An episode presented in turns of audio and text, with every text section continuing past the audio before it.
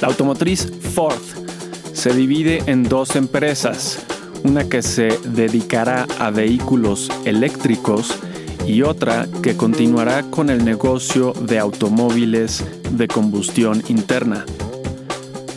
Honda y Sony planean la creación conjunta de una nueva empresa para desarrollar autos eléctricos.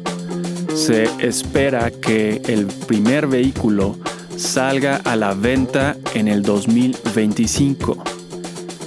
Google anunció la segunda adquisición más grande de su historia, por 5.4 miles de millones de dólares.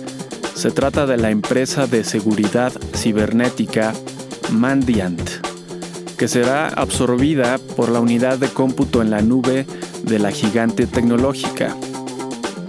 Y el creciente uso de las criptomonedas hecho por los oligarcas rusos motivó al presidente Biden para emitir esta semana un decreto que acelerará la adopción y regulación de los activos digitales. Hoy es el domingo 13 de marzo del 2022 y este es el volumen 3, número 9 del semanario El inversionista.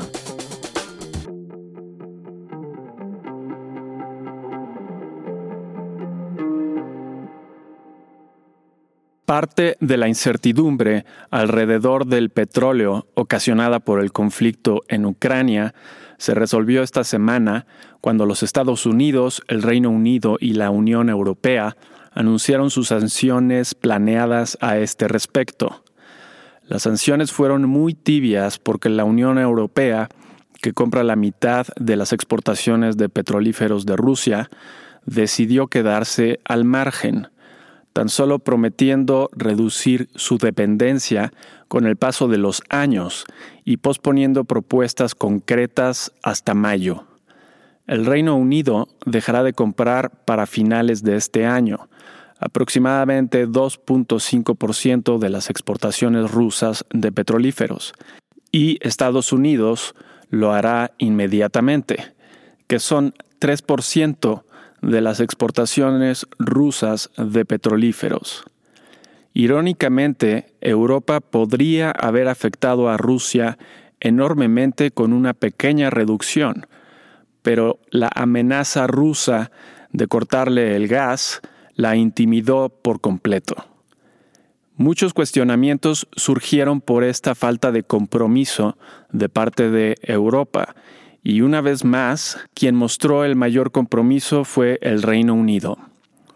Dado que Rusia tampoco quiso retirar su petróleo, la producción disponible a nivel mundial debería de ser la misma.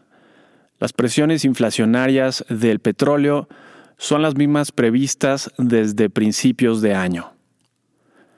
Las sanciones adicionales que los Estados Unidos quiera imponer son meramente simbólicas, porque sus importaciones de Rusia son mínimas.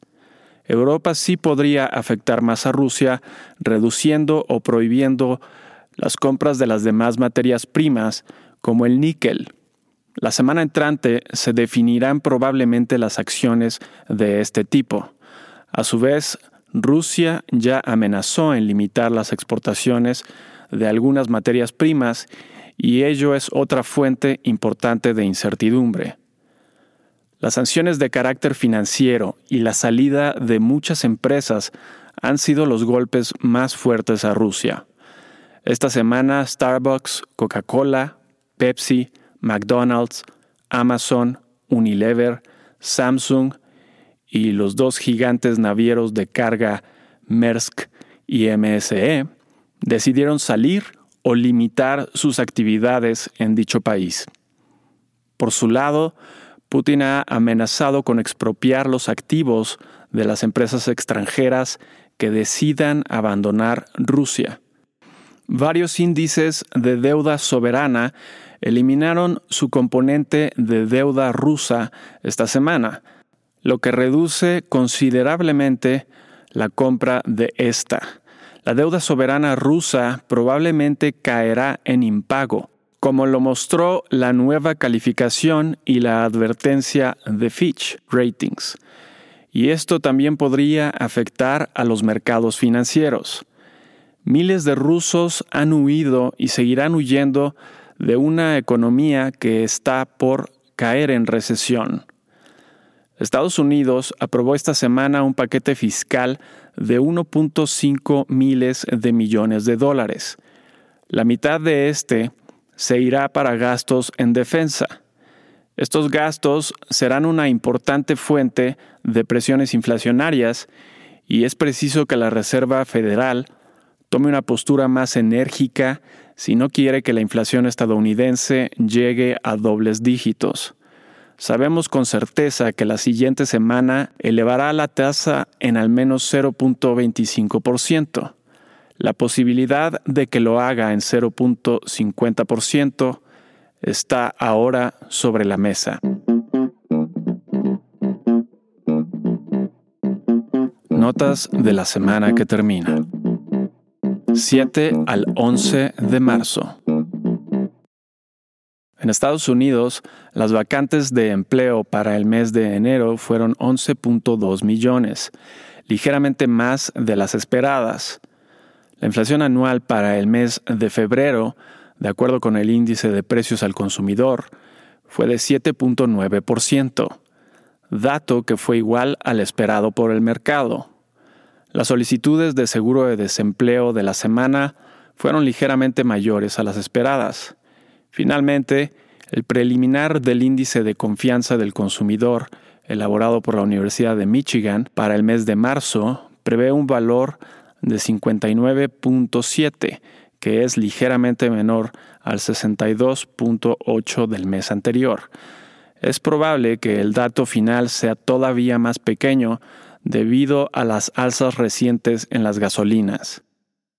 En reportes de utilidades tuvimos entre otras empresas a Oracle con una sorpresa negativa, Rivian con una sorpresa negativa. El 56% de las 281 sorpresas fueron positivas, una semana mediocre en reportes de utilidades. Con respecto a la semana pasada, el índice Standard Poor's 500 de la bolsa estadounidense retrocedió 2.9%. El petróleo West Texas Intermediate bajó de 115 dólares el barril a 109 dólares el barril y el oro subió de 1.974 dólares la onza a 1.992. En México, la confianza del consumidor para el mes de febrero fue prácticamente igual a la del mes de enero. La inflación anual para el mes de febrero fue de 7.28%, ligeramente mayor al 7.07% del mes anterior y al consenso de 7.1%. Los datos de la industria automotriz de vehículos pesados para el mes de febrero fueron los siguientes. La producción fue 2.6% menor a la del mes anterior y 41% mayor a la del mismo mes del año anterior. Las ventas fueron 0.6% menores a las del mes anterior y 8.2% mayores a las del mismo mes del año anterior. Las exportaciones fueron 12% menores a las del mes anterior y 31.5% mayores a las del mismo mes del año anterior. Los turistas internacionales para el mes de enero fueron 2.6 millones, menos de los 3.7 millones del 2020 y más de los 1.9 millones del año anterior. Las ventas reportadas por la Asociación Nacional de Tiendas de Autoservicio y Departamentales para el mes de febrero fueron 13.9% mayores a las del mismo mes del año anterior. Después de más de dos años, este febrero se lograron recuperar ya todos los empleos formales del máximo anterior a la pandemia. Actualmente hay 20.9 millones de empleos formales, de acuerdo con el Instituto Mexicano del Seguro Social. Finalmente, el indicador de la actividad industrial para el mes de enero mostró un crecimiento mensual de 1%. Con respecto a la semana pasada, el índice de precios y cotizaciones de la Bolsa Mexicana de Valores retrocedió 0.04% y el tipo de cambio bajó de 20.93 pesos por dólar a 20.90 pesos por dólar. ¿Qué podemos esperar para la semana entrante? 14 al 18 de marzo. En Estados Unidos, el miércoles tendremos las ventas minoristas para el mes de febrero, con y sin automóviles. Ese mismo día será la decisión de política monetaria de la Reserva Federal, junto con la publicación de sus proyecciones actuales. A menos de que su jefe Jerome Powell quiera sorprender el mercado, anunciarán el primer aumento a la tasa de interés desde que comenzó la pandemia y este será muy probablemente 0.25%. Para el mercado será igual o más relevante la visión de la Reserva acerca de los recientes acontecimientos en el comercio y las finanzas internacionales, así como sus proyecciones. Ahora más que nunca, consideramos que la Reserva se mostrará más cautelosa en cuanto a sus futuras acciones. Es posible que decidan retrasar más allá de este fin de año la reducción en sus activos. El jueves tendremos los permisos de construcción y los comienzos de construcción de residencias, ambos para el mes de febrero. Ese mismo día, tendremos las solicitudes de seguro de desempleo de la semana y la producción industrial para el mes de febrero. Finalmente, el viernes tendremos las ventas de casas para el mes de febrero. En reportes de utilidades tendremos entre otras empresas a Inditex, Accenture, FedEx y GameStop. En México casi no habrá datos económicos. El viernes tendremos la encuesta de la industria manufacturera para el mes de enero.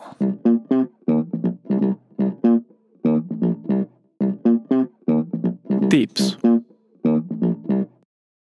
Nos encontramos casi en la cúspide de la invasión a Ucrania. Además de las muertes que puedan darse en la toma de la capital, el destino de su presidente, Zelensky, está en juego. Cualquier daño que el presidente sufriera podría escalar considerablemente el conflicto. La economía estadounidense difícilmente se verá afectada, ya todos sus estados han vuelto a una vida libre de cubrebocas, excepto en medios de transporte, gracias al receso de la pandemia. Sin embargo, no hay que olvidar el riesgo latente de que surja una nueva variante peligrosa. Mayor liquidez o paciencia para los siguientes meses es lo más recomendable.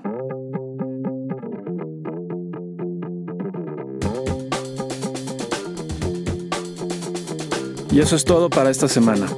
Si te interesa consultar la versión completa, ver números anteriores o suscribirte para recibir en tu correo electrónico El inversionista en su versión escrita, lo puedes hacer a través del sitio elinversionistaonline.com. Y si te gusta escucharnos, por favor déjanos una reseña donde escuches tus podcasts. Nos vemos la siguiente semana.